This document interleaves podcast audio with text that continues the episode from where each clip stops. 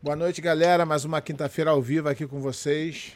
Hoje nós temos a nossa convidada que não tem nem como descrever ela. O único jeito de descrevê-la é a melhor de todos os tempos e bem longe da segunda colocada pelos resultados, pelo, da forma que ela venceu todos os campeonatos que ela venceu. Então seja bem-vinda, Gabi Garcia. Obrigado aí, galera. Uh, muito obrigado pelo convite, primeiramente. Sabe que eu sou muito sua fã, né? Antes de tudo, estar tá participando é uma honra. Quando você me convidou, já fiquei super animada. e, sabe, gosto muito de você, tenho um carinho muito especial e para mim estar tá aqui hoje é, é gratificante.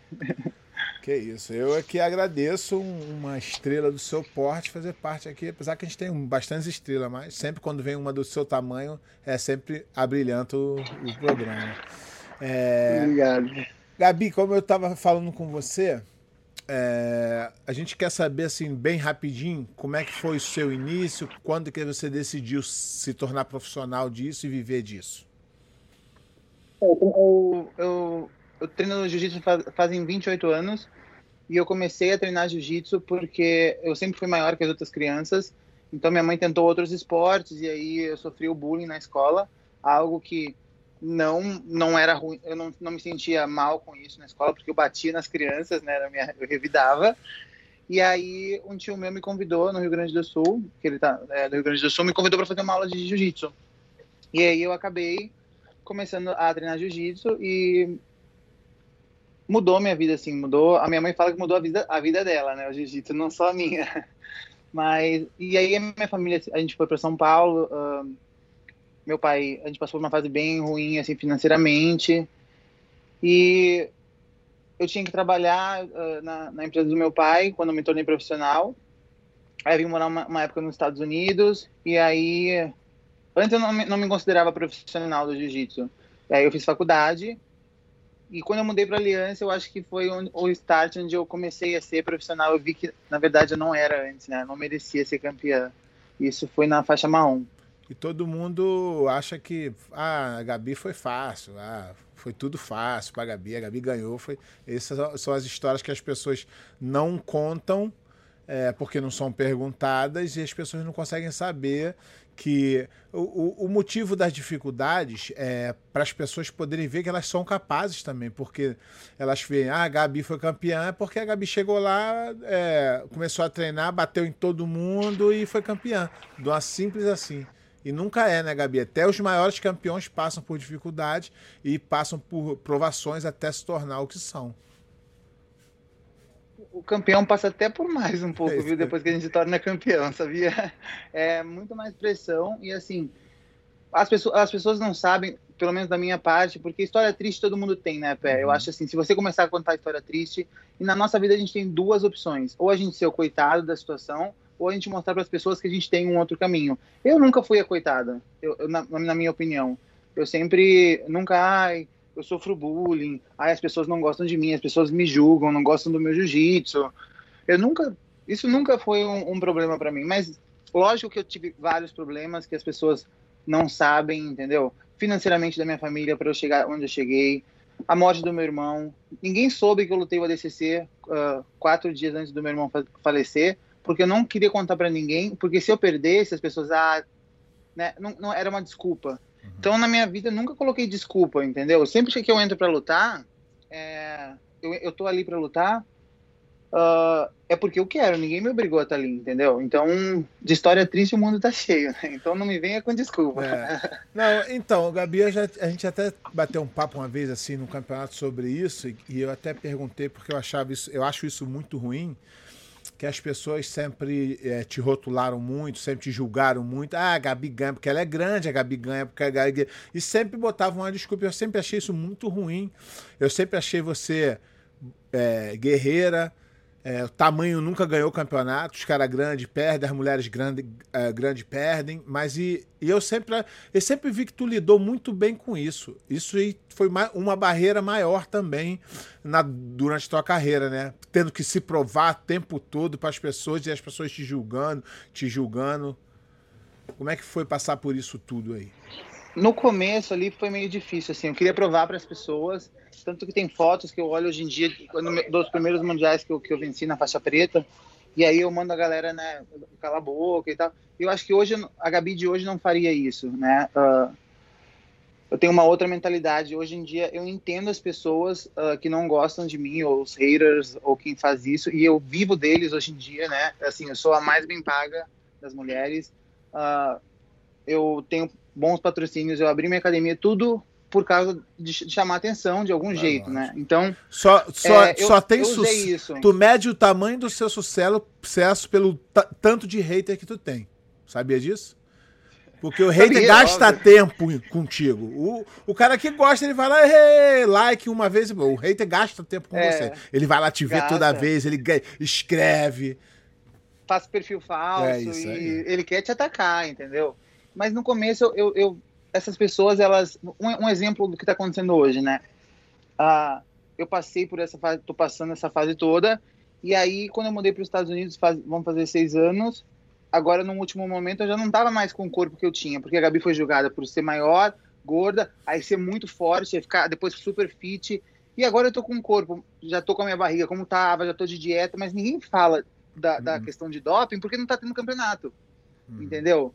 Então, se tivesse o campeonato, agora todo mundo elogia. Então, assim, as pessoas vão na onda do que tá uhum. acontecendo, entendeu?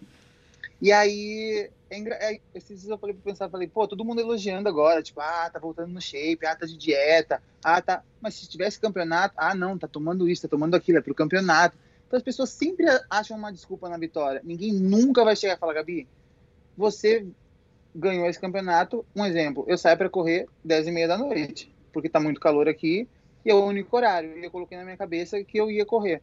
Então, eu faço sete milhas todo dia, dez e meia da noite, né? Então, isso ninguém vê. Não, não. Mas eu também não quero que ninguém veja. Você não treinou, né? porque... você não treinou, você foi lá porque tu é não. grande, você ganhou.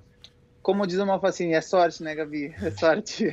Então, é Gabi, sorte. tu tocou num ponto aí que eu, eu, eu acho, isso, esse assunto que a gente vai falar agora, ele é, pessoas podem achar que é machismo, pessoas que podem achar que é isso e aquilo, mas eu nunca te vi de mimimi reclamando, eu sempre vi trabalhando e colocando o jiu-jitsu feminino em outro nível. Foi isso que eu sempre vi.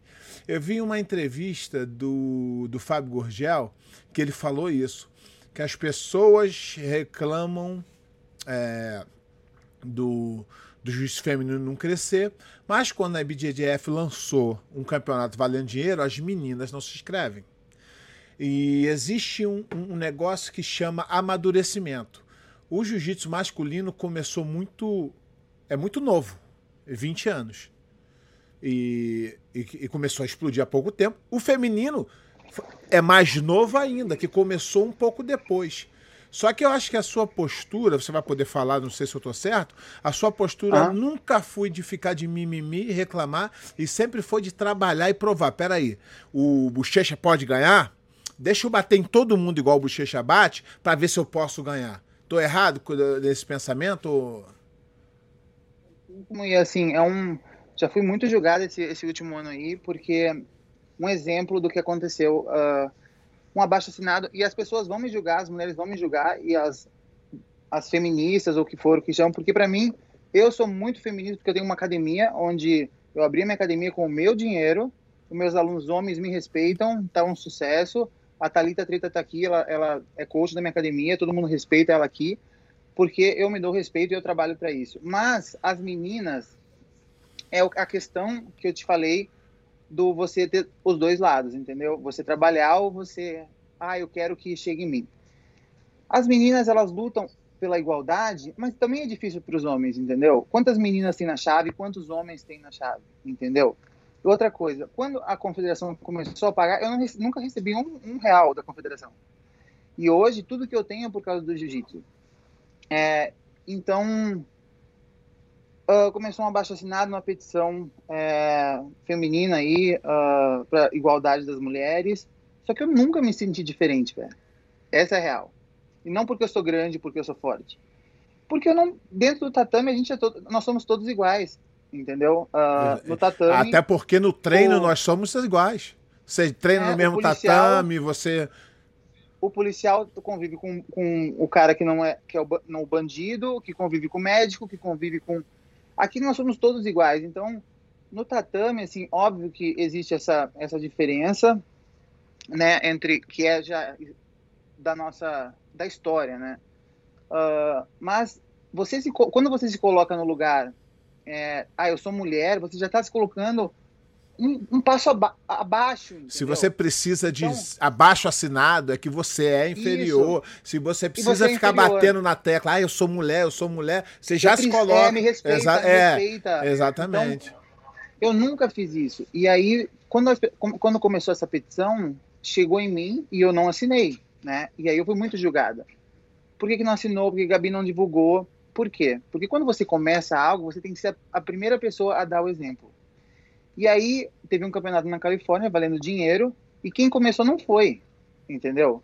E valendo 10 mil para o peso leve, absoluto peso leve, 10 mil para o absoluto peso pesado feminino. Não teve essa premiação. E tem muita mulher aqui, entendeu? E aí eu, eu me pergunto, 10 mil dólares é muito dinheiro, né? Exatamente. Isso não, na época, por que, que não se inscreveram essas mulheres que fazem as, as petições? Então, Gabi, no, então, no masculino também teve isso, você sabe, né? No masculino, lá atrás, o pessoal começou a reclamar de premiação. Sabe quem reclamava de premiação? Os caras que nunca ganhavam o campeonato. Para eles não ia fazer a menor diferença. Brigar é. por uma coisa que. Sabe quem briga para igualdade? É as que não competem. São as que. Sabe é. que a é. gente sabe que a gente vai ser julgado pelo que a gente está falando, né?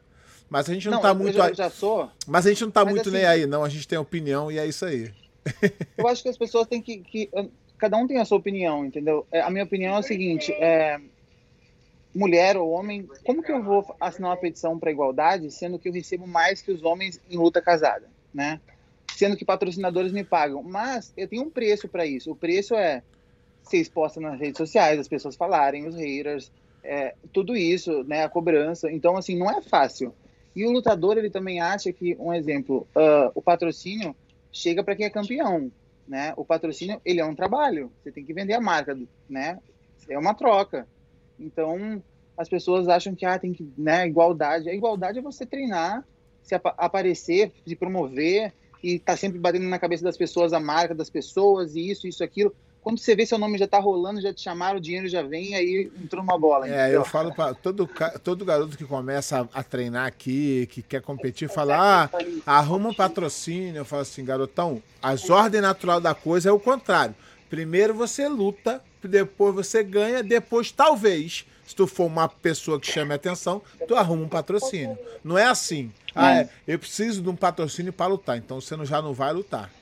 Porque você precisa primeiro é, mostrar que você é uma coisa que as pessoas querem associar. Hoje em dia, com a rede social, não só campeonato, mas você tem que vender uma imagem, não é isso? Com certeza.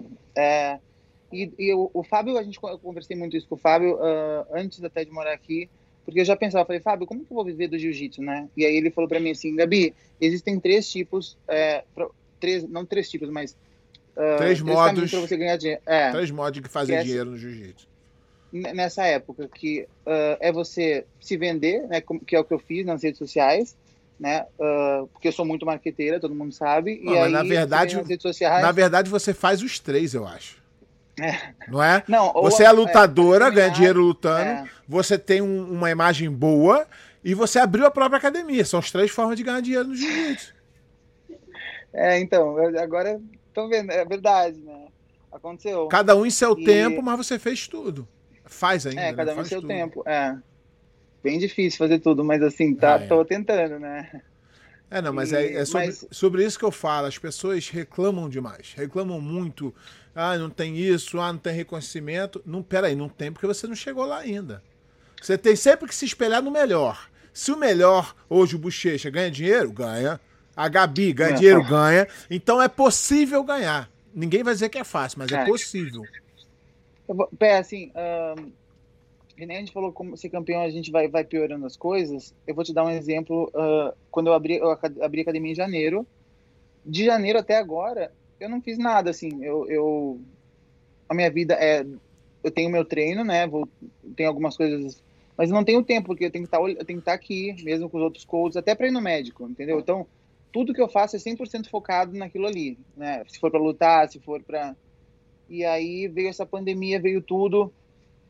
E aí as pessoas não veem isso, né? Que das 5 da manhã, as, né, o único horário que eu tenho para fazer as coisas é 10 da noite. E às vezes não tenho mais vida, mas foi uma escolha minha. Então as pessoas querem, às vezes, não, não querem abrir mão das coisas que elas. Eles querem, che eles querem chegar onde a Gabi Entendeu? chegou, mas não querem percorrer o caminho que a Gabi percorreu. É, querem, querem ter. Todo mundo vê né, é, o, o, lado bom das coisas, mas ninguém vê por trás, assim, sabe? O cansaço, tem que estar tá sempre sorrindo, porque as pessoas chegam aqui, elas querem ver a, pô, né, a Gabi, você tem que estar tá sorrindo, você tem que estar, tá, atender os alunos bem, você tem que. É tudo uma soma de energias, entendeu? Assim, que é tudo muito novo também. Eu tive que né, me, me, me reinventar para dar aula e é porque, um novo processo. Porque é uma outra coisa, né? Todo mundo acha que ah, você treina é. jiu-jitsu, da aula é a mesma coisa. Você precisa se adaptar ali a, uma, a um, um, Porque você não tem tempo para se preparar para ser professor competindo de alto nível.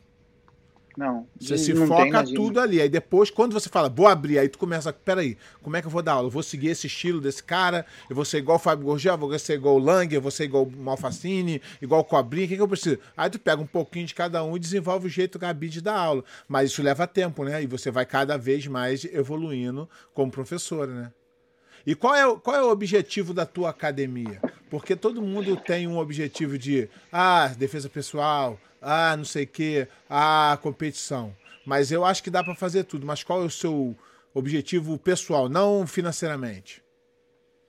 Então, quando eu, eu, eh, eu decidi abrir a academia, quando eu machuquei o joelho numa, na minha última luta de MMA, e aí eu fui para o Brasil, eu falei, eu acho que é a hora, uh, eu quero abrir um espaço meu, e eu quero, assim, uh, no meu tatame, eu tenho muita mulher aqui, né? Eu tenho, eu tenho óbvio que tem mais homens que mulheres, mas aqui nós é todo mundo treina igual, os homens respeitam as mulheres do mesmo jeito, mas eu acho que eu não tenho um número muito grande de crianças, mas eu quero que que as crianças que, que treinam aqui ou que as mulheres que treinam aqui, elas vejam que eu cheguei, entendeu? Que elas olhem, assim, não tenho não tenho fotos aqui na academia, tem as medalhas, mas olhem e vejam assim, eu consigo chegar, entendeu? Eu consigo ser igual a Gabi, eu consigo ser igual a Thalita, que é professora aqui, eu consigo, é, é, é possível, entendeu? E a gente passar, tem muita família treinando aqui, uh, então é um ambiente que, que eu quero passar, a gente, eu, eu sigo a metodologia, metodologia da Aliança, então a gente tem o fundamento, a gente tem a defesa pessoal, que é o que foi esquecido e que eu acho que é muito importante. Então as primeiras aulas são de defesa pessoal, são o aluno passa por tudo isso. E o que eu quero aqui é assim mostrar para as pessoas que eu posso uma uma mulher, que eu sou a primeira mulher na aliança, na aliança das alianças faixa preta abrir uma academia, né, da ser dona. Uh, eu quero mostrar que eu consigo ter sucesso sendo mulher, né? Mas seria, mas seria bem legal se você formasse um, um, campeão mundial. Eu acho que seria bem marcante. Eu também, eu, não era o que eu, assim, não era o, o, meu, o meu objetivo, mas agora, olhando os, quando você olha o progresso do aluno, é. e você fala, nossa, né? E aí tenho, eu tenho alunos assim de 15 anos, alunos também que eu falo, nossa, esse aí pode, no futuro vai ser um a gente olha. É, fala, a mosquinha do campeonato está é, em você é. sempre, é, né? Não vai Tá, vai estar. Tá, vai estar, tá, tá. isso aí. Quero e acho que eu tenho, eu tenho essa vontade, assim, de fazer, sabe? A Gabi parou, mas espera aí que vem, ela é, vem a outra pra é... amassar aqui, ó, no lugar dela. Mas é... tenho essa vontade. Então, eu, eu, eu, sempre que eu converso, eu converso com muita gente sobre academia, porque eu já estou dando aula há muitos anos aqui nos Estados Unidos, e as pessoas vêm me perguntar. E aí a pessoa fala, ah, o que, que eu tenho que fazer para ter sucesso numa, na minha academia? Eu falo assim, depende do que você chama de sucesso. Se sucesso é encher de, encher de aluno, é, fazer igual o karatê, uh, da faixa vontade, o nível do juiz da tua academia for um lixo, se esse é o teu sucesso, tem o jeito de fazer esse sucesso. Mas eu acho que uma pessoa como a Gabi Garcia não, jamais ia querer, e até porque você tem um, um, um, é, um exemplo, né? Fábio Gurgel, as Alianças, Cobrinha, o Lucas Lepre, pessoas que são super é, bem-sucedidas da academia, falando financeiramente, e ninguém vai por esse caminho torto de querer dinheiro a qualquer preço. Porque também eu acho que essa é uma forma meio rápida, mas também que vai embora rápido, né? Eu falo tudo. Então, às vezes, é melhor você, de repente, manter uma academia estável, com número de alunos bom e crescente, com resultados dos seus alunos, ou, ou do que ficar é, fazendo coisas loucas de qualquer forma, vendendo coisas absurdas e não é uma coisa certa. E você olhar e falar, caraca, não era isso que eu queria para mim. Assim, eu tenho uma coisa diferente das outras. Uh, óbvio, quando eu abri a academia, eu falei assim, ah, será que as pessoas vão vir treinar? Assim, uh, eu tenho uh, hoje, eu abri em janeiro, contando com janeiro, o tempo que a gente ficou fechado, eu tenho um número bom de alunos, mas eu tenho diferente, uh, o meu contrato é diferente das outras academias, assim, o aluno que não, não, não se adaptou, ele, ele pode me dar 30 days no, ele pode me dar 30 dias. Porque se ele não está satisfeito aqui, eu não quero um aluno que não está satisfeito com o jiu-jitsu daqui. Então ele vem, ele me dá os 30 dias, ó, não quero mais. Tem lá, a, a, depende se vai rolar a mensalidade dele ou não, mas ele tem essa opção. Então, uh, assim, tem algumas cláusulas, mas eu não quero aluno que não esteja feliz aqui. Entendeu? Que acho que não está progredindo, eu acho que o jiu-jitsu não. E aí eu começo a ver, quando eu recebo alunos, algumas academias fecharam aqui, aqui perto, eu recebo faixa roxa, por exemplo. E aí eu vejo uma faixa roxa que não sabe fazer um, um, uma fuga de quadril. E aí tem eu vejo muito. meu aluno faixa branca, né? Aí você tem que explicar para e chega a ser até, né, triste você ver isso, porque uh, não saber dar um, um rolamento de frente, né? Não saber uh, fazer uma. Os fundamentos. Sabe, uma defesa desmontada. É, não, não sabe. Então, assim, a gente tem que explicar de novo. A gente tem que ficar em cima daquele aluno. Então, às vezes, né, é, é complicado. Uh, e aí, quando você vê, a gente vê a evolução dos alunos da, aqui da escola, você fala, nossa, tô, tô indo pelo caminho certo, sabe? E aí, muitas vezes, os, os alunos, eles querem tanto grau, assim, para ir para aula, né? A, gente, eu sigo outro, a metodologia aqui, e a gente tem aula de fundamentos, eles querem rolar, querem rolar, querem rolar. E quando eles, eles veem que, pô, não é bem assim, sabe, que, que as coisas acontecem, você vai tirando da cabeça do aluno sobre faixa, entendeu? E vendo que a faixa é consequência do, trabalho do seu trabalho. E eu acho que aqui na academia ele já tem meio, meio essa noção, assim, que não é tão fácil. É, você, você precisa sempre é, educar o seu aluno da forma como você ensina explicar o porquê das coisas e porque tu acredita nisso. E no final ele acaba entendendo. O americano entende melhor que o brasileiro. O brasileiro é meio ele é difícil de entender. Ele fala, não, eu quero desse jeito e eu vou procurar outra academia. O americano vem e fala, se for uma explicação plausível, ele vai falar, ah, tá, entendi, vou, vou, vou seguir isso aí.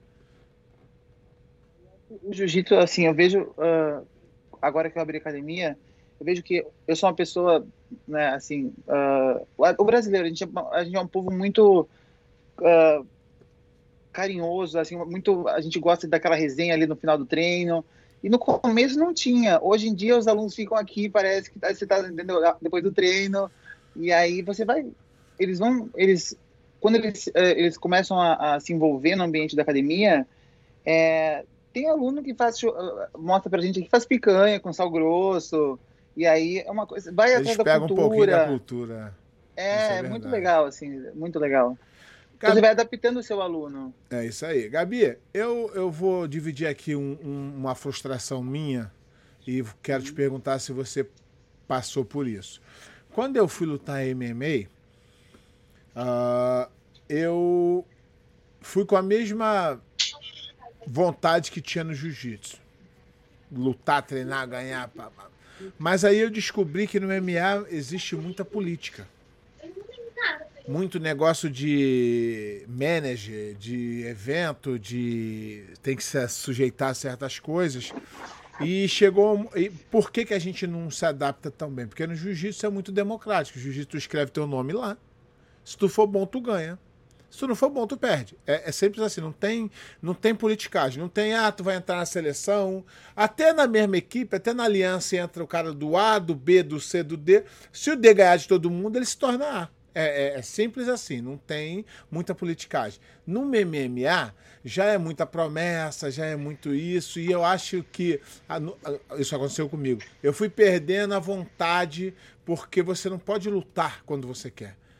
Começa aquela politicagem que o outro não fala, que o outro não mandou, que pô, não foi, não foi dessa vez, tu não participa do, do, da escolha. Aí o cara fala, ah, não, eles falaram para você lutar no próximo, não nesse. Conta aí um pouquinho dessa tua experiência com o MMA.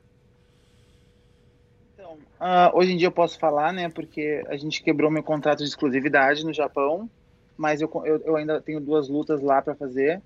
Uh, eu gosto, amo, amo lutar no Japão, é um lugar que eu né? Assim, eu, eu pensava que no futuro eu ia ser famosa lá, depois de, de duas lutas eu já não conseguia mais andar na rua. Mas eu, eu fui para MMA, na verdade, porque foi uma proposta muito boa para mim, entendeu? Foi uma proposta surreal uh, que qualquer um aceitaria. Uh, eu vim morar aqui, eu ganhei, comprei meu carro, pagava minhas contas, era um salário, era meu tudo, tudo eu tinha tudo, né? Então, fora o, o dinheiro ainda que eu, que eu ganhava para lutar. Só que isso, e, mas eu gosto de treinar também, pé. Então, quando eu, eu, no começo, quando eu me mudei, eu não, não, não, sabia ainda, era meio que briga de bar, né? Porque eu não tinha é. aquela noção. Então, as pessoas esperavam a Gabi do jiu-jitsu no MMA. Isso não ia acontecer nas primeiras lutas. Hoje em dia, eu não sei, uh, era para lutar em abril, depois foi passando, agora falaram que é outubro, por causa do, da, da, da pandemia mas eu continuo treinando e fazendo sparring e hoje em dia eu gosto. Hoje em dia eu gosto de ir pro treino, eu faço meu sparring, eu sei o que eu tenho que fazer. Eu, eu treino a minha parte em pé três vezes por semana, mas uh, as pessoas entendem o MMA como UFC, né, na verdade, ou com porque não, não, não tirando o mérito deles, porque eles fizeram né, tudo isso para crescer o esporte, mas no Japão é diferente. Tem uma novela por trás de tudo e eu, eu tive que eu tive que me submeter a falar sim, né, para uma luta, porque meu chefe chegou e falou: eu preciso de audiência é, no ano novo, porque as famílias se reúnem na frente do sofá, né, no Japão, e você me dá audiência. Eu falei: não, eu não quero. E eu não tinha essa opção.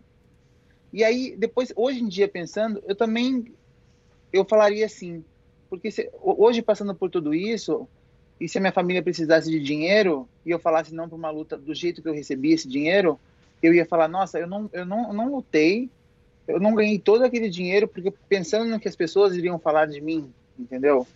Então, eu acho, hoje eu não me arrependo do que eu fiz, mas eu fiz lutas contra meninas na categoria que, pô, a Bárbara, três vezes campeã mundial de kickboxing, tem mais, eu abri espaço para as meninas que tinham parado, né, uh, de treinar, e óbvio que não é, eu sinto muito mais adrenalina lutando jiu-jitsu do que MMA, né? Assim, uh, e no Saitama lotado. Né? Eu, eu, eu tô na, na área de aquecimento, durmo. No jiu-jitsu eu fico, eu não durmo uma noite antes, eu fico, meu Deus, é uma pressão e eu gosto, né? Então, hoje em dia eu gosto de lutar MMA, mas eu fiz um filme agora com a Halle Berry, vou fazer mais, eu vou fazer o meu segundo filme em Hollywood, então já é uma outra porta que abriu por causa do MMA.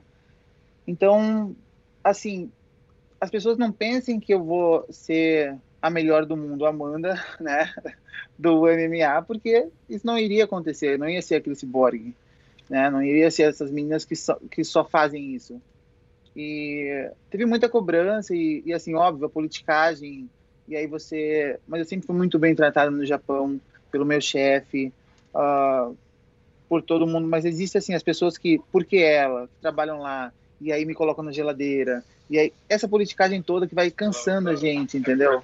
Que vai, vai me cansando, vai. Eu falo, ah, meu manager, ele, assim, ele me ajuda nas decisões, né, todas. E quando eu falei para ele que eu queria voltar a lutar jiu-jitsu, ele perguntou por quê. Eu falei, porque eu quero, eu gosto de competir, eu, entendeu? Eu não quero esperar eu ter 40 anos e não poder competir mais. Eu quero competir.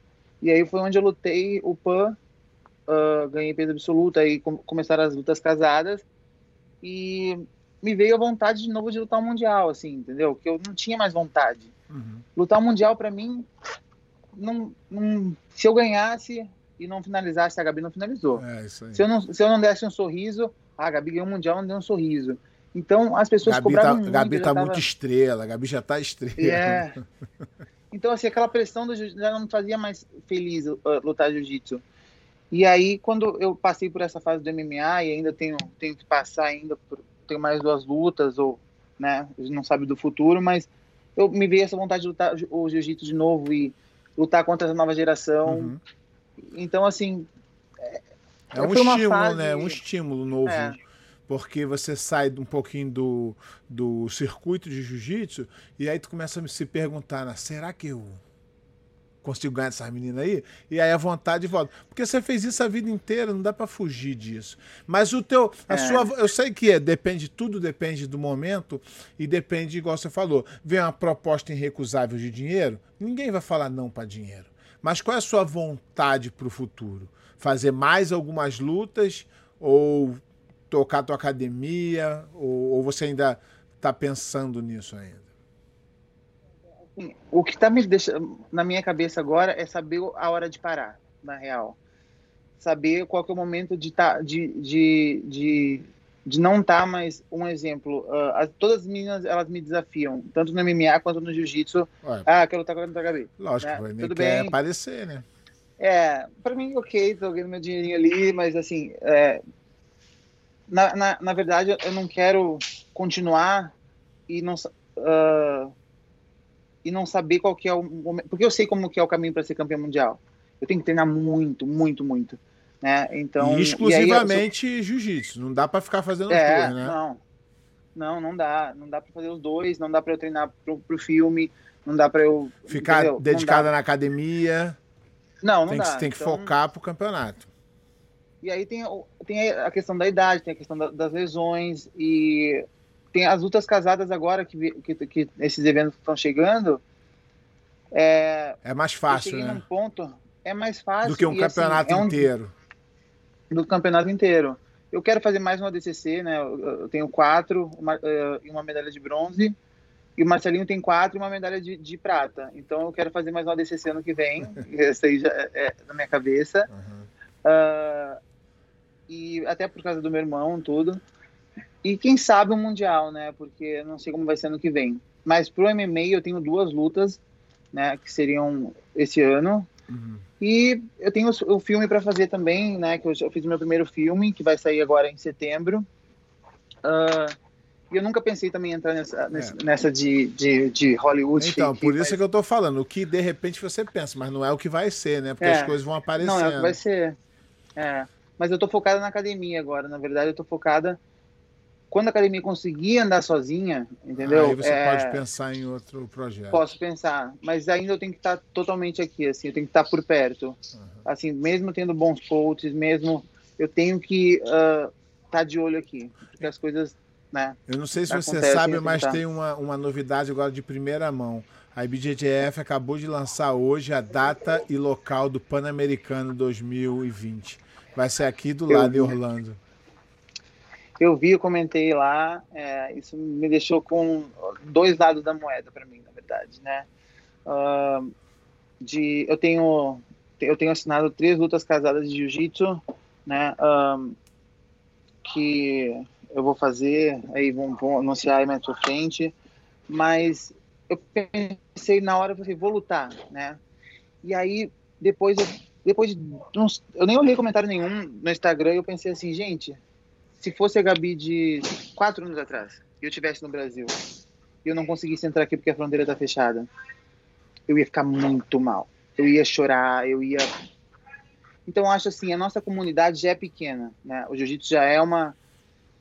E o que a gente está passando hoje, vamos dar, eu vou dar um exemplo. Orange County está quase saindo da parte de, de, do Covid, ali, do, do, da área de risco e tudo mais, né? Pelos números, aqui também, onde eu estou já está tudo meio que normalizando.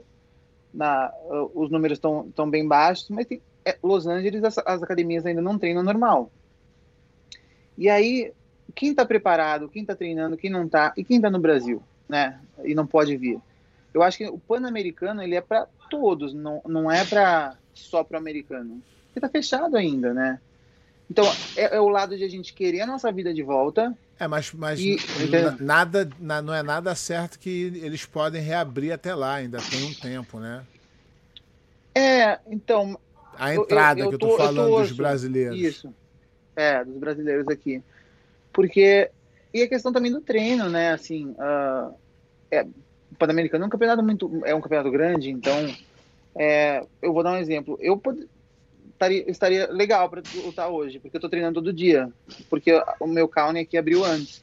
Mas e o pessoal que treina no Cobrinha em LA? Que não, não, não tá no treino normal ainda, entendeu?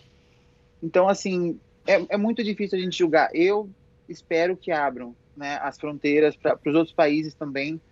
Uh, não só para o Brasil, uhum. não digo só para os brasileiros, mas quem mora na Ásia também, quem mora na Europa, entrar aqui. Uh, entendeu? Assim, as pessoas, o PAN não é somente, né? Uh, o PAN é, mas, muita... mas aí também, mas também eles ficam num mato sem cachorro, né? Porque se não faz, vira um ano, acabou, não tem.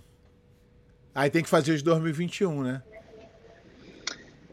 Assim, a situação muito complicada, né, para todo mundo. É uma uh... nova forma de viver em todas as modalidades, não só o jiu-jitsu, na indústria, no comércio, o, o, novo normal que as pessoas falam, né? Então não dá pra gente nem julgar, nem esperar, nem só é, esperar para ver o que vai acontecer.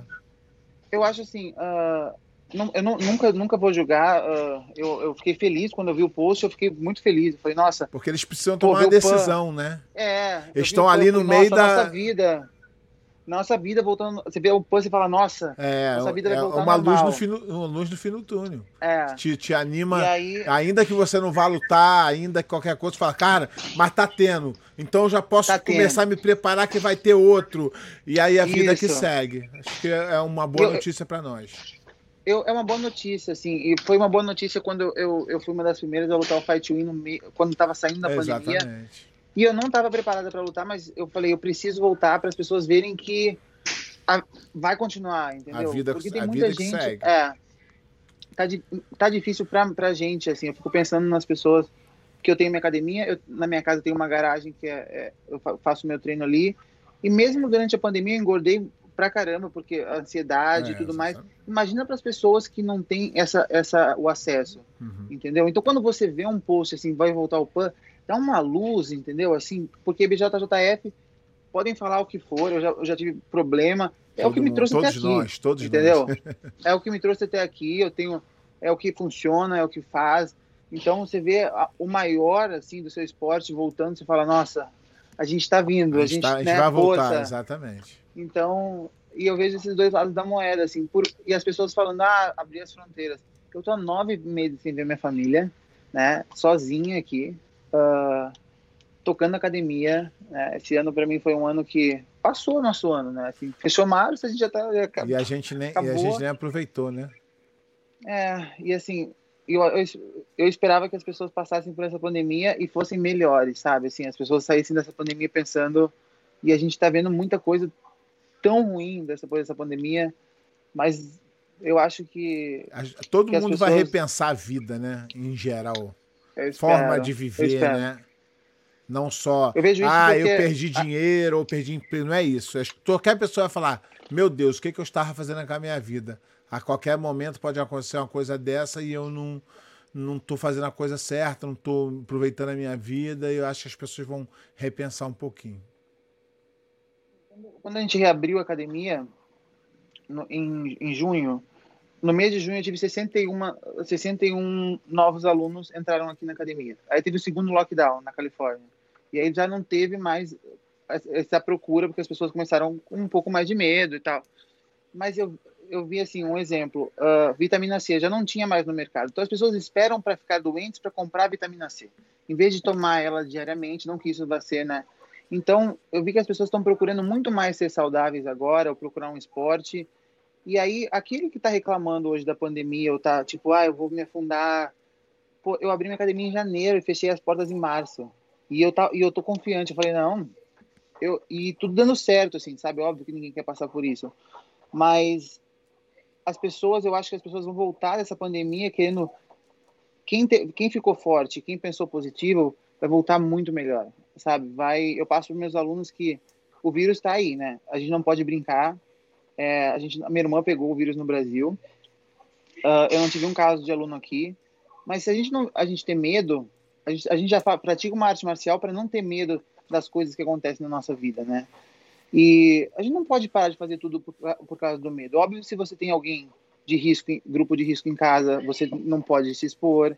Eu não tenho ninguém e eu vou academia, casa, do meu, meu outro treino, mas é, eu vejo que meus alunos eles não têm muito medo assim do, do vírus, assim, eles vêm treinar quando o tatame está sempre lotado, a gente respeita, né, quando o County reabriu, a gente, nossa, né, deu uma, uma, uma aliviada, a gente toma todas as precauções, porque a gente não sabe, ele está entre a gente, né, esse vírus, a gente não sabe o que, que acontece. Mas é, eu acho que as pessoas, quem passou por essa pandemia pensando positivo, assim, que nem eu passei, uh, vai vir mais forte, assim. Então, Gabi, vamos. Agora eu vou falar sobre um assunto que eu quero a sua opinião, porque você passou sobre isso, tá? A gente tem um, um. E deixar bem claro que quando eu falo sobre isso, e, em nenhum momento eu quero julgar ninguém, mas sim a, o, a forma como eles estão fazendo. No ano passado, em 2018, a Tayane foi pega no doping, né? Pegou quatro anos de suspensão. Ano passado, o Kainan foi pego no doping e pegou um ano. Aí as pessoas falam que é não sei o que, não sei o que lá, não sei o que lá, mas não é desproporcional isso? Porque, por ah. exemplo, eu que sou leigo em doping, não sou especialista, não sou médico, não sou. É claro que a gente ouve falar, que a gente, a gente não é Sim. burro também. Mas, para quem olha de fora, o Kainan provavelmente, se tomou, não sei se tomou, é, tem a tendência de ter é, se aproveitado muito melhor da substância, porque ele é um cara fortão, ele ganhou muito peso de, em dois anos, do que a Tayane, que é uma menina que é um pouco gordinha, né? E é, não sei se o ganho de, de, de um anabolizante seria assim absurdo para ela, para ela pegar um gancho de quatro anos. Basicamente, acabando com a carreira da menina. Você não acha que foi desproporcional? Você passou por, pelo, assim, você passou pelo processo, você entende um pouquinho melhor que eu. De, não estou falando de, de, de, ter tomado substância, porque você sim, se explicou sim, sim. lá. Estou falando de lidar com a, a, a, a usada, com, com, essa, com essa situação. Vou, então, vou, vou, te, vou contar aqui em primeira mão porque aconteceu esse, uh, esse ano. Não, ano passado comigo. Então, uh, ah, para vocês verem como é recente, né? Uh, eu lutei o PAN ano passado e eu tenho isso eu tenho tudo prova guardado. Uh, eu lutei o PAN e aí eu falei vou lutar o mundial, né? Mas como eu sei que eu já tinha passado por tudo e eu fui a primeira e eu gastei muito mais que 60 mil dólares em advogado na época, fui a primeira porque eu queria provar que, né, tudo o que eu, era impossível ter eu eu caí com clomifeno 0.7 e eu fui testada no PAN e o mundial foi foi logo, tipo, quatro semanas depois. E sem hipocrisia, as pessoas vêm falar, eu já tomei, sim, já tomei, eu não, eu não, não sou hipócrita em momento algum. Uh, eu tomei na, na, minha faixa marrom, mas não nos mundiais que eu tenho, não nos mundiais, porque eu tomei quando era na... Quando eu entrei na aliança, eu comecei a mudar a minha mentalidade, e aí sempre tem um cara da academia, da academia disso, que te dá alguma coisa, e hoje, eu, com a idade que eu tenho, entendeu? Assim, eu já não Pô, não, as pessoas acham que eu estou em 15 anos no topo, tomando tudo, eu já teria morrido, né? Então, as pessoas, o doping, eu, eu, eu fui começar a aprender eu, sobre e, doping. E eu aprendi, fiz um curso da usada lá que eles davam, e o cara falou: não necessariamente o doping é você ter tomado alguma coisa. Às vezes o doping é você ter não, não se preocupado em estar tá contaminado. Não é isso? Às vezes as pessoas acham, ah, doping. Não, o cara falou, a sua responsabilidade é estar tá limpo. Então, às vezes, você tomar um, uma coisa. Vamos lá, vou te dar um exemplo. Isso, eu tô agora dopado. Eu tô te dando um exemplo, tá? Porque eu tô tomando Bang, que é, uma, é, um, é um energético. E aí eu já tomei. Daqui dentro tem dois. O número de cafeína que tem aqui já passou do limite que pode não usado. Então, é isso que eu tô falando. Às vezes as pessoas. Entendeu? Então, então vamos dar um exemplo aconteceu com, hoje em dia eu entendo que eu fui a primeira e aconteceu comigo, porque imagina o, um faixa preta que mora na comunidade no Rio de Janeiro, que não fala inglês, que não tem acesso, acabou a carreira dele. Acabou. Acabou a carreira dele. Porque ele não vai saber onde se defender, com quem se defender. porque a usada te bota o pé no peito e você fica eles são, morrendo eles de medo são e você covarde, aceita. né? Eles são covardes. Não, assim, é uma coisa absurda, assim. E aí, ah, quando aconteceu comigo, eles forçavam a você. Eu te dou quatro anos, te dou dois anos, né? No caso, se você aceitar. E eu bati o pé e falei, não, eu não tomei isso e, e pode abrir o tubo B, sabendo que ia ter a mesma substância do tubo B, porque tinha tubo 1 no, no, no, no primeiro tubo. E, mas eu queria provar. E aí eu fui buscar meus advogados na Suíça, que são os mesmos do Real Madrid. Imagina quanto que eu gastei, né? Então, Mas parece É, que o que. Me corrija se estiver errado. Parece que esse- essa, essa quantidade que foi encontrada no seu corpo não faz a menor diferença para nada. Não, ela poderia, ele- eles poderiam passar. O 0.10 é o, é o limite. Eu caí com 0.7. É, Não, me eu- pegar. E não, ok, eu sei. é, não, mas eu digo assim, não te ajuda em nada. Não, não. essa quantidade. na- essa- o clomifeno no corpo da mulher é pra gente ovular, né? Na verdade. Então, quando a mulher tá ovulando, ela fica cansada, ela fica. Então, performance não te ajuda em nada. Não, na verdade, caiu a performance. Então, né? É, porque as pessoas, às, Então, vezes, assim, às vezes as pessoas julgam sabem. sem saber. Sem Aí saber, saiu, a é. Gabi foi pega é, no exame antidoping. As pessoas precisam. Por isso que toda vez eu acho muito ruim, porque a BJJF não divulga a, a, a substância. Substância é muito importante. Então, Às vezes você pega numa coisa. a, a substância, ela tá, ela Quando você é pego. Então, assim, eu vou dar a minha opinião sobre quem já passou pelo doping, entendeu? Ahn, você.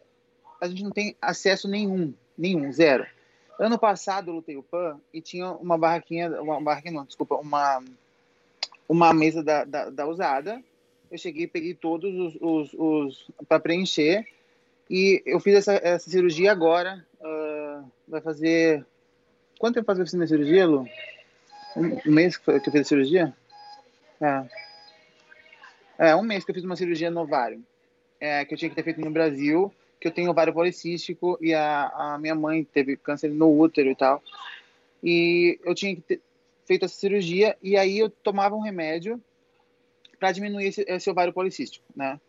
E aí o meu, meu manager, que na época era o manager da Cyborg também, fez uma carta para o UFC e foi aprovado, tudo bem. E eu queria lutar o Mundial, eu falei, eu quero escrever, eu quero falar que eu tô tomando isso, pra, né? Porque, Aham, qualquer coisa tá explicado antes. e aí, que?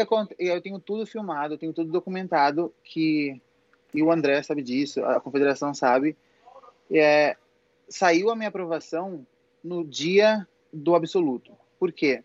Porque eles não sabiam, porque não tem jiu-jitsu listado na lista da usada, eles não sabiam, porque pelo wrestling você pode tomar, pelo judô você não pode tomar. Então, são, eu peguei essas duas lutas, a gente pegou essas que são perto de, né, da nossa, para eu saber se eu poderia tomar essa substância. E eles me falaram que eles não sabem. A, a confederação falou, Gabi, desculpa, a gente não sabe qual a linha a gente segue. Isso ano passado. No dia ah, que iam acabar as inscrições, eles me falaram que eles estão seguindo mesma, as mesmas regras do UFC. Então já tem uma ligação. Então, assim, ah, UFC, mas isso ano passado. Entendeu? Então, aonde que a gente vai buscar saber onde o curso, entendeu? Esse curso, da... não, o atleta que vai passar por um, um doping da usada, ele recebe na casa dele um livro, você não pode isso, na língua dele, é, ele sabe, ele vai pesquisar, ele tem uma equipe por trás, custa caro, entendeu? Custa muito caro e a gente paga para lutar. Essa é a questão. A gente É, paga. é, Paga Outro, literalmente. Se não gastar nada, paga, né? Se tu E não outra gastar coisa nada, que eu acho continua. muito é, outra coisa que eu acho muito errado é testar somente o primeiro lugar, É. né? Ah, O segundo é campeão sem testar. Sim, então assim, você sabe que você vai lutar contra o Bochecha, mas, né, vamos a dar chance, exemplo, a né? chance de A Gabi, perder. vou botar a Gabi. Vou botar a Gabi, tá? Lá na Gabi, na Gabi naquela época que chegava peso absoluto sempre. Eu vou lutar contra a Gabi, já perdi pra Gabi algumas vezes. Pode ser que a Gabi caia, né? Deixa eu usar aqui. É, Se a Gabi sim. cair, o título é meu, não vou me testar. Exatamente. Então, assim, eu acho que seria ah, da parte deles testar. Vamos sortear o pódio, né? Se é sorteio, porque eu, sempre, de todos os sorteios, eu sempre fui escolhida. Né? Nunca. né? Muito sortuda, muito né? sortuda de Nossa, sorteio, muito né? sortuda. E eu acho que todos, ah, se testa o primeiro lugar, devia testar o segundo também, porque se o primeiro caiu, o segundo. Ainda, tava... ainda que não gastasse o dinheiro para fazer o exame, salvava o, o sample né, do, do, dos três. E aí, se alguém não, cair. Fica salvo, eu acho. Dos é, três? Isso. Do, fica, que eu saiba de, dos medalhistas, né? Ah, é? Estão salvos. E aí fazem. É. Aí, aí fazem. Ah, não, tá. não no caso, a confederação não faz. Ah, a tá. não faz. Mas deveria Mas, fazer, né? Um exemplo, o, o, o, meu, a minha, os meus testes de, de, de urina, eu já fiz de sangue também, não para a confederação, eles estão guardados para um futuro. Porque, na verdade, não para o jiu-jitsu, mas na usada, se eles tiverem um outro teste, uma outra, um outro tipo de pra teste... Comparação... Isso. No caso que você citou aí do, dos atletas, quatro anos é muita coisa, entendeu? Primeira assim, vez que óbvio, ela foi pega. Então, aí só que assim, no caso do Kainan, não sei qual foi a substância. É, eu também não. eu, eu só, eu é. só fiz o comparativo, nada contra ninguém, mas só achei não, é, absurdo. Então, as pessoas têm que parar assim com, com, com, com o estereótipo de a Gabi é forte, ela toma. É, não. Ah, isso aí não existe, não, gente. Não, o, não. o, Miau, o Miau foi pego magrinho. Né? Exatamente. Né? A, a, o, o, gordinho foi pego. Então, assim, o, eu sou a favor, porque estava descaradamente, né? O jiu-jitsu estava, né? E até pela saúde do próprio lutador, entendeu? Não só pela performance. Porque se você parar para pensar hoje em dia, é, eu sou eu sou maior que as das eu sou eu sou forte, muito mais forte que qualquer das meninas então, para mim, hoje tomar alguma coisa, para quem? Entendeu? Assim, eu sou a minha idade, assim, a força não é o que eu. e a performance. Uh, mas quando você está ali na competição, né, você, no calor da competição, você acha que sempre vai ter alguma coisa para te ajudar, não sei qual é o pensamento deles, mas eu acho que a confederação tem muita coisa para mudar. Assim, muita coisa nessa questão do doping. Porque eu quero lutar mais no Mundial.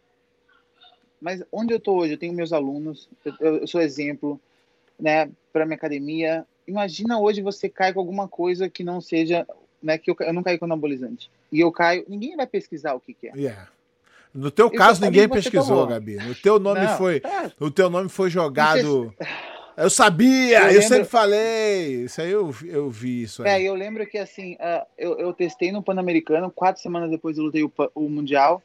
E aí, quando eu recebi a notícia da usada, eu lembro hoje, eu lembro, eu tava de, de, de, de joelho na minha cama com o computador, eu recebi aquela carta e eu coloquei no Google o que, que era o clomifeno, né? E aí eu, eu tenho uma pessoa que é o Paulo Música, que é o meu médico, que eu devo a ele tudo que eu sou hoje, porque eu liguei para ele e falei, Paulo, eu caí no doping, assim, assim, assim. Ele falou, eu não te passei, porque ele que é meu médico, você não tomou isso e eu vou com você até o fim. Eu falei, Paulo, você tem família, você tem seu CRM, você é um médico, porra, muito famoso, tipo, pô, ele mexe com isso.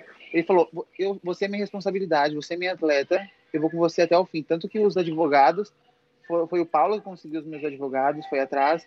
Eles não queriam pegar o meu caso. Eles falaram: não vou pegar teu caso porque você é um esporte pequeno, pra gente não tem o porquê. É, e aí o Paulo foi, pediu para eles, contou toda a minha história, e eles acabaram uh, aceitando o meu caso. Mas, gente, quem não tem esse dinheiro para eu, eu, entendeu? Assim, a minha família teve que me ajudar, tudo que eu tinha salvo, sabe? Assim, foi, foi um ano do meu processo que quando eu, eu lembro que quando chegou a notícia de que você, você, uh, eles me deram, não me deram nada, no fault. Eu fui, eu fui, não tive penalização. Eu fui, como fala? Eu comprovei que eu não tomei. É, Absolvida. É quando eu recebi aquela notícia, não foi nem pelos outros, sabe? Foi por assim, gente, eu não usei, deu aquela se, se eu tivesse caído com um diurético, porque eu lembro que eu voei para Nova York e eu tomei um diurético, que eu estava inchada do voo, eu, eu acho que eu ficaria quieta. Mas eu caí com uma substância que eu não tomei, sabe? Assim, você sabe que você não tomou.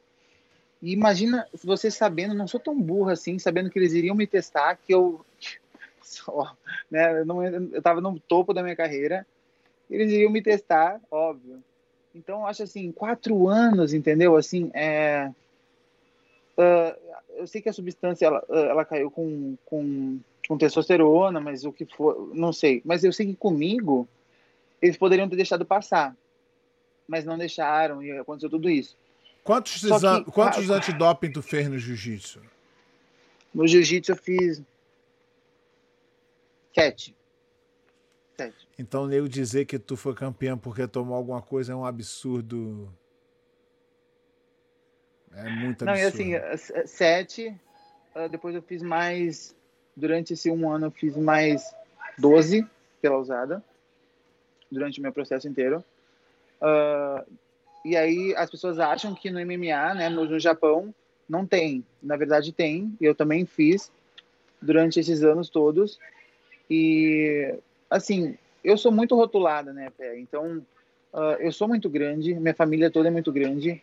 É, eu, tenho um exemplo agora. Eu entrei nessa minha dieta porque eu vou fazer um filme, um, um super-herói, uma super-herói, e eu preciso estar tá, é, no, no, corpo que eu tava, aquele, aquele shape que eu tava. Por isso que eu tô fazendo essas aulas de dança e, e até que tá, tô me ajudando muito. E aí, uh, hoje em dia as pessoas não falam de doping, porque elas estão vendo eu treinar, estão vendo eu postar, estão vendo. Então, assim, as pessoas ligam uh, o corpo da gente, assim, é... a Gabi, quando tava gorda, ganhava porque era gorda, depois era forte. Então, a, as pessoas não sabem nem o que, que é o doping, entendeu? Assim, não sabem nem o que, que é. Agora eu tô dopada, eu tô tomando, às vezes, às vezes uma pomada, é. né? Às vezes uma... Um, um creme, e, um... Não, tem coisas assim que as pessoas nem imaginam. As, uh, as pessoas é... julgam muito o Braulio, né? O Carcará, porque ele caiu no uhum. doping. E eu fiz uma entrevista com ele e ele aceitou falar e todo mundo acha um absurdo. Mas eu acho possível ele não ter tomado nada porque ele falou para ele falou para mim que lá na hora da comemoração ele não estava muito ligando para isso, não tô tomando nada. Aí o cara tava com uma garrafa com esses pré-treino e ele tinha e o do outro lado o Rominho tinha fechado. E aí naquela comemoração ele tomou um pouquinho, não sei o que, é o que ele acha que foi. E aí ele falou: "Eu tive que eu tive que aceitar a a pena porque se eu não sei o que foi, eles iam me botar mais anos, não sei o quê. E eu acho possível. Nego, ah, isso aí é uma desculpa.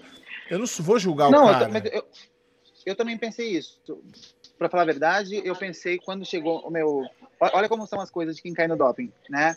Do, do, tu do, começa a querer descobrir o que, que aconteceu. Eu pensei assim, ó. Eu tomei água de alguém na área de aquecimento, peguei uma garrafa, alguém, alguém botou na minha, na minha garrafa para me ferrar já passa tudo na minha cabeça. É. A confederação trocou o tubo porque eu não tinha usado. Entendeu? Estão querendo me ferrar porque eu sou grande, eu não sou, eu não sou isso com esporte. Passa tudo na tua cabeça. Até que, uh, no, caso, no meu caso, para abrir o tubo 2, tudo que era meu foi para uma, foi para uma, pra uma análise. E aí a gente chegou, né, nessa. Eles chegaram, na verdade, eles acharam dentro de uma, uma, uma indústria farmacêutica que eles tinham uh, feito um processo com clomifeno justamente no anticoncepcional que eu usava. Entendeu? Então, assim. É, não, e tem isso, um pode, processo, ser, é. pode ser um, um, uma contaminação não, foi, de laboratório. Foi. O meu, pode ser várias caso, coisas. Foi. Pode ser é, várias no meu caso foi, foi comprovado e assim, uma, uma, uma empresa muito grande, né? Então, uh, foi comprovado e assim, rola um processo até hoje disso, foi há anos né?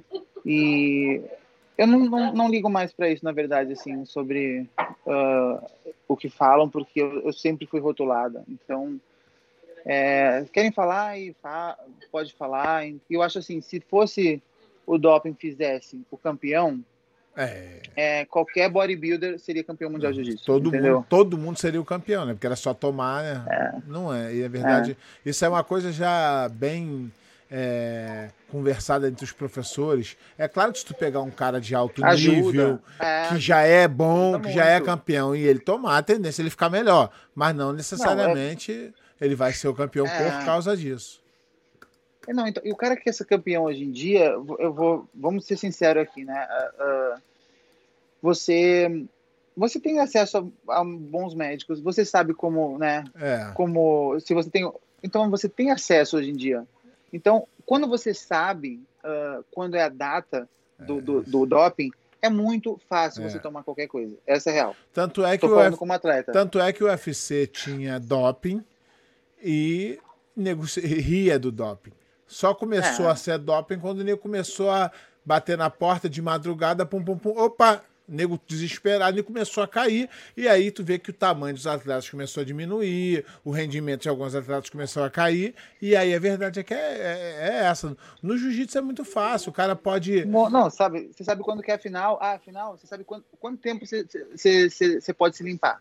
Então, assim, você cair hoje em dia também no doping, eu acho que é muito amadorismo também, né? Vou, vou falar, eu, mas eu fui amadora, né?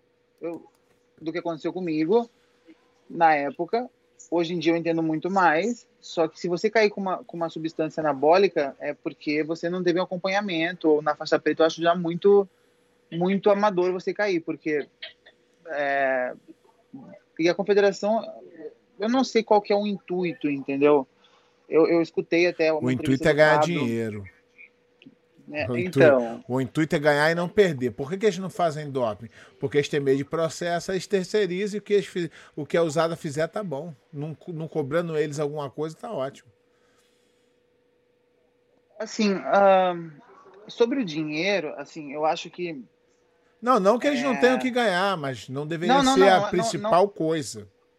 Eu acho assim. Uh, eu não, não, o que, o que, tudo que eu tenho, assim, os títulos que eu tenho da confederação sempre são os mais lembrados. Uh, e eu tenho uma relação super boa com a, com a confederação hoje em dia, apesar de tudo isso. Óbvio que tem uma mágoa, mas uh, o ganhar o dinheiro, na, no caso do doping, eu não sei se é muito. Não, muito... não, não. O, a BJJF é, é, só o dinheiro, eles só visam o dinheiro, eles não estão preocupados com o esporte. Ah, vai, os atletas, só, só a, a, a principal objetivo deles é ganhar dinheiro. O que não tem nada de errado nisso. Mas eu penso diferente. Igual você falou, eu também, tudo que eu tenho de acordo com a BJJF, mas eu tenho, eu tenho o direito de é, criticar. Não, não concordo. É, não, também, também. Gabi, tô, a gente está a gente tá o tempo bem adiantado. Vou começar as perguntas tá. aqui da galera, tá? Vou botar aqui, ó. Tá bom. Rodrigo Tomé. Gabi, quais os planos para o futuro no MMA, no kimono e no sem pano, se você pretende voltar a lutar de pano? Uh, ah, MMA tem umas duas lutas marcadas. Uh, no pano eu tenho uma luta fechada já assinada. Uh, super luta. Pretendo lutar o um mundial se eu conseguir treinar. Sem pano, eu tenho duas assinadas e mais uma DCC.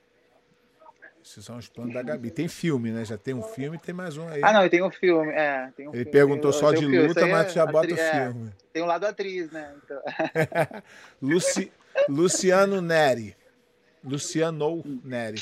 Boa noite a todos. Queria fazer uma pergunta para a Gabi. Gabi, você foi campeã mundial peso absoluto por alguns anos. E na atualidade, você acha que tem alguma adversária à sua altura que conseguiu o seu legado? Ou alguma adversária que você quisesse lutar? Tem. Tem meninas que podem chegar aí. Eu acho que uh, Gabriele Peçanha é uma menina que está chegando, que eu gostaria até já oferecer uma luta para a gente fazer. Só que ela tinha uma Abu Dhabi para lutar e aí não conseguiu casar a data da luta. Tem a Yara, né, que é, tem, a, tem algumas meninas que estão chegando aí, eu acho que, que são meninas boas aí para essa, essa disputa. É, o, o jiu-jitsu feminino vem crescendo muito. Muito. E a tendência é aparecer quanto mais crescer. É porque assim, começou com uma pequena e subiu para preta, aí agora o cresceu, subiu para preta, e agora é enorme. Daqui a, sei lá, cinco anos, pode ser que já seja do tamanho do masculino, no, no meu ponto de vista. É. Eu, vamos, é. Eu espero que sim, né? É, torcemos que sim. Rodrigo Tomé de novo. Gabi, você teve apenas cinco derrotas, eu acho, no jiu-jitsu. Dessas derrotas, qual foi a luta mais difícil? Hum, não, tive mais derrotas, mas uh, a mais difícil foi a que me fez a campeã a mais, eu perdi para Lana Stefanak, que ganhou da Kira na final do Mundial. Duas vezes naquele Mundial, ela me amassou. E aí eu treinei durante um ano inteiro, eu ia da academia para casa, casa academia. E aí eu encontrei com ela na primeira luta do Abu Dhabi Pro, lá em Abu Dhabi. E aí eu lembro que eu voltei pro hotel chorando e falando: ai mãe, liguei pra minha mãe, eu vou ter que lutar com ela. Minha mãe, Gabriela, você treinou um ano inteiro, vai lá e faz o que você tem que fazer. E eu lembro que ela nunca tinha perdido. E aí eu ganhei da Lana naquele dia e ganhei meu primeiro Abu Dhabi Pro, que eu sou a única mulher é, oito vezes campeã da Abu Dhabi Pro na faixa preta. E aí foi onde a Gabi decolou, porque eu vi as finais do Mundial daqui bancada. E eu vi que eu não merecia ser campeã, porque eu não treinava, não fazia dieta, eu não era regrada. E aquela derrota me fez, foi a mais doída e foi a que me fez aprender mais também. Eduardo Sique, Siqueira, fala Pé, fala Gabi, como você vê o crescimento do jiu-jitsu feminino nesses últimos anos? Acredito que continuará nessa crescente? Chegará a existir uma competição da IBJJS só para mulher, mulheres? Eu acho que vem crescendo muito. Não gostaria que tivesse um campeonato só para mulheres, essa é a minha opinião. Como eu acho assim, ó, existem pessoas abrindo academia só para mulheres, tá? Se um homem abre uma academia só para homem, ele vai ser taxado de machista. Essa é real. Porque uma academia só para mulheres. Então, para mim, não tem que existir. Exatamente. Um se campeonato você, só para mulheres. Se você quer igualdade, você não pode lutar por benefícios só. Você tem que lutar por ser igual. Pera, qual que é a resposta se um homem abre uma academia só para homem? Machista. Me fala, o que, que vai ser? Ele é machista. Se uma, se uma, mulher abre só para mulher, é lindo. É, é, pô, é. É demais. Vamos é... lutar pela, pela, pela gente. Uma vez, uma vez, é? uma vez aconteceu. Eu nem comentei sobre isso, que o nego vai falar que eu, que eu sou machista e tal. Aquela história que aconteceu com o Mário Reis. Você uhum. lembra? Lógico. Então me julgaram também. É, então, aconteceu com o Mário Reis. Aí todo mundo falando, eu não falei, eu não falei na, na internet, eu não falei nada para ninguém, mas a minha opinião era, eu faria, eu faria a mesma coisa que o Mário Reis. Porque ele não falou que era mulher, falou que ela era muito pequena, que para aquele horário, e nego julgou ele e ela, e ela se vitimizou e jogou pro feminino. Mas ela não falou que ela era pequena, que ela podia se machucar num treino daquele, e que o treino normal já era suficiente para uma pessoa pequena se preparar para um campeonato. Uma, uma live com o Michael Lang que ele, ele perguntou para mim assim, Gabi, como foram esses anos para você? A gente sabendo Gabi, que o Bernardo, chega um pouquinho para sua esquerda. É, porque tu tá cortada na tela, tá ótimo. Ah, tá. Que ele perguntou para mim como que eu sobrevivi a tanto amasso que os caras me davam, né, naquele, naquele tempo. E eu vou te falar, Pé, não é só a questão de, do, do treino ali, é, para mulher, é, eu sempre eu sempre treinei ali na Aliança, nunca teve isso lá no Fábio. Uh, ou qualquer, nunca senti nada da parte dos caras, porque eu sempre também treinei que os caras até brincam, se demora ela vai te eu é, mas, né? mas tipo, você se tornou mas diferente. Você se tornou campeã é. por causa desses treinos. Por causa disso. É, não, e assim, eu, se o Fábio tivesse te botado para treinar com menininha, devagarinho, acho que tu não teria sido o que você foi. Então, mas só que eu, vou, eu sou, então, eu vou falar uma parte que assim as mulheres elas têm que entender. Quando eu entrei na Aliança, o Fábio, ele ele não sabe, ele até falou, eu não sabia treinar mulher. Por quê?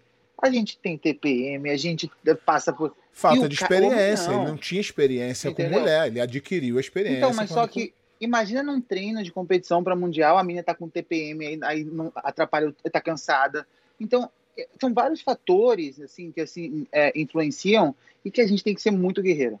Tem que aguentar o tranco, entendeu? Então você não pode dar desculpa, ah, hoje eu não vou treinar porque eu tô menstruada e não posso ir, não. Você, o, você tem que estar tá treinando ali igual o cara, entendeu? Vai ser na mão. Agora, você vem um dia, não vem outro dia. Você acaba atrapalhando um ciclo, Exatamente. entendeu? De treino. Então, assim, as pessoas só veem um lado. Então, as mulheres se vitimizam, assim, sabe? Ai, teve vários casos aí, eu não sei. Então, as pessoas só olham um lado da história. Uhum. Né?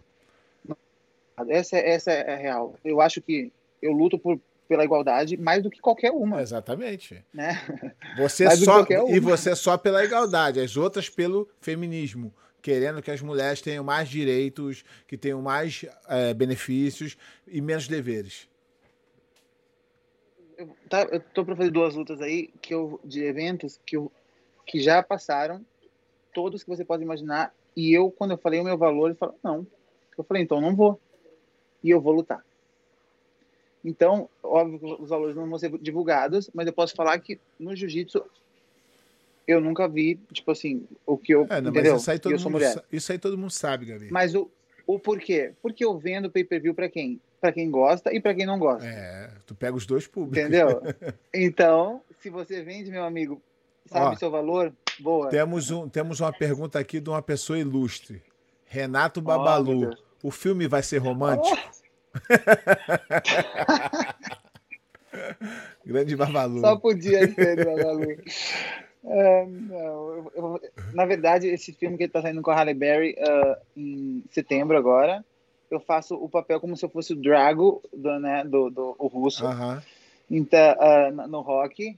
E o próximo que eu, que eu vou fazer é um é uma super-herói de uma cor que eu não posso falar, mas tem cor, né? Uma cor. então não saiu ainda, mas não é romântico, não é nada romântico.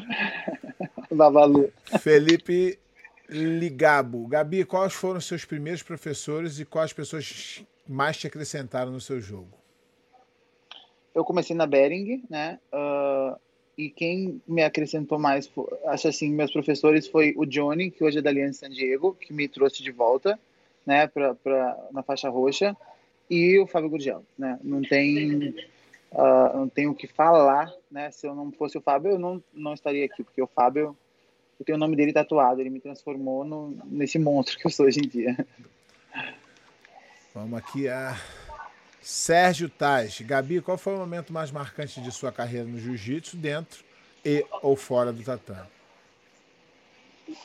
Uh, foi quando eu perdi o meu irmão. Meu irmão faleceu uh, dentro do tatame num sábado. Né? Eu estava em Nova York treinando para DCC, Marcelinho, e ele teve uma, ele teve uma parada uh, respiratória alongando, né, lá na academia do Gigo, que ele não nem era da Aliança, né? Então, e aí meu pai me ligou, eu queria voltar para o Brasil e aí ele, ele teve me, um mal me, súbito.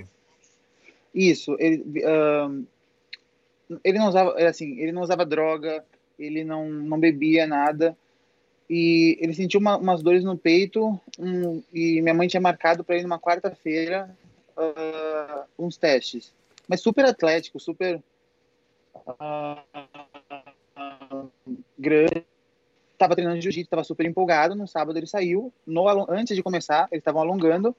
Ele teve uma parada respiratória e, e, acabou falecendo. E eu lembro que eu queria voltar para de Nova York para casa. E aí eu lembro, e meu pai falou assim, Gabi, qual, como que ele te chamava, né? E aí meu apelido era campeão. E aí campeão, ele abriu a, a porta da minha, do, quando chegava do treino ele faixa branca, querendo contar tudo que ele tinha né, uhum. aprendido e tal. Aquela fase Ficava de... ali me contando. É.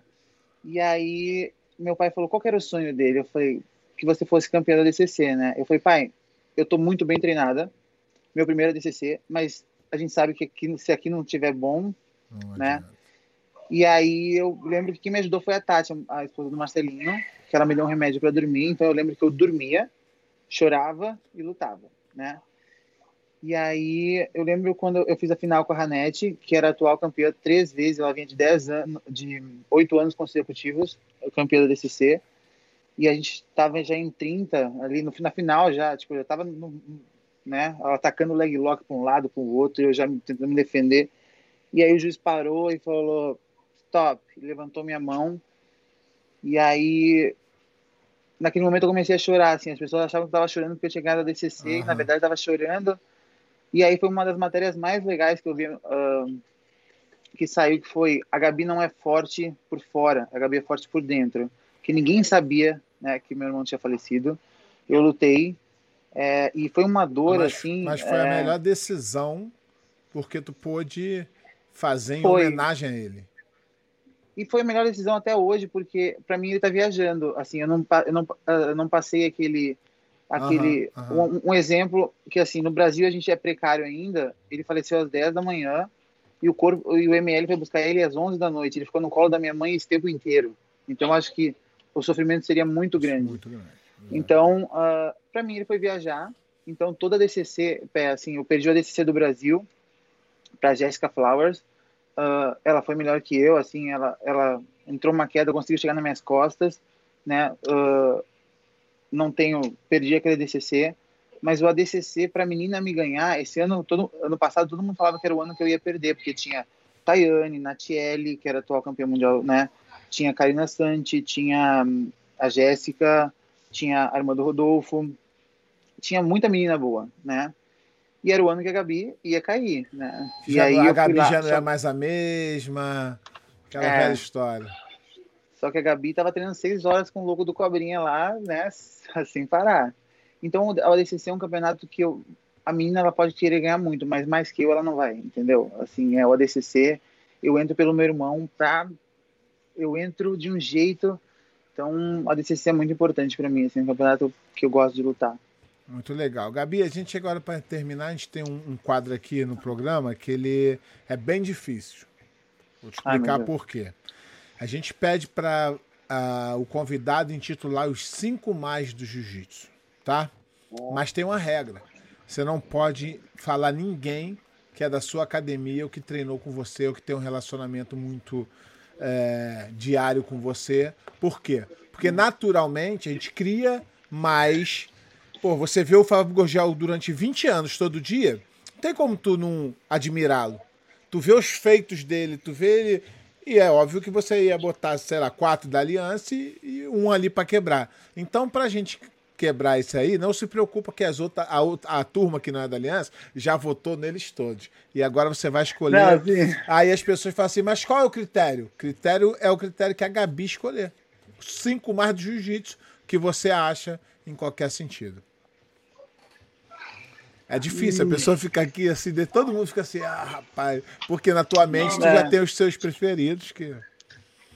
Um, posso falar vou começar com uma mulher, então. Kira Grace, né? Uh, Kira Grace.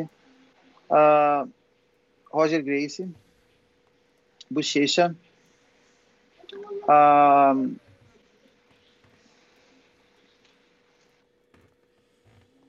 tem, tem muito, cara, tem muita gente boa, é de difícil, fora. É, é, difícil encaixar nesses cinco. André Galvão. André Galvão. Uh, Margarida. Muito bom.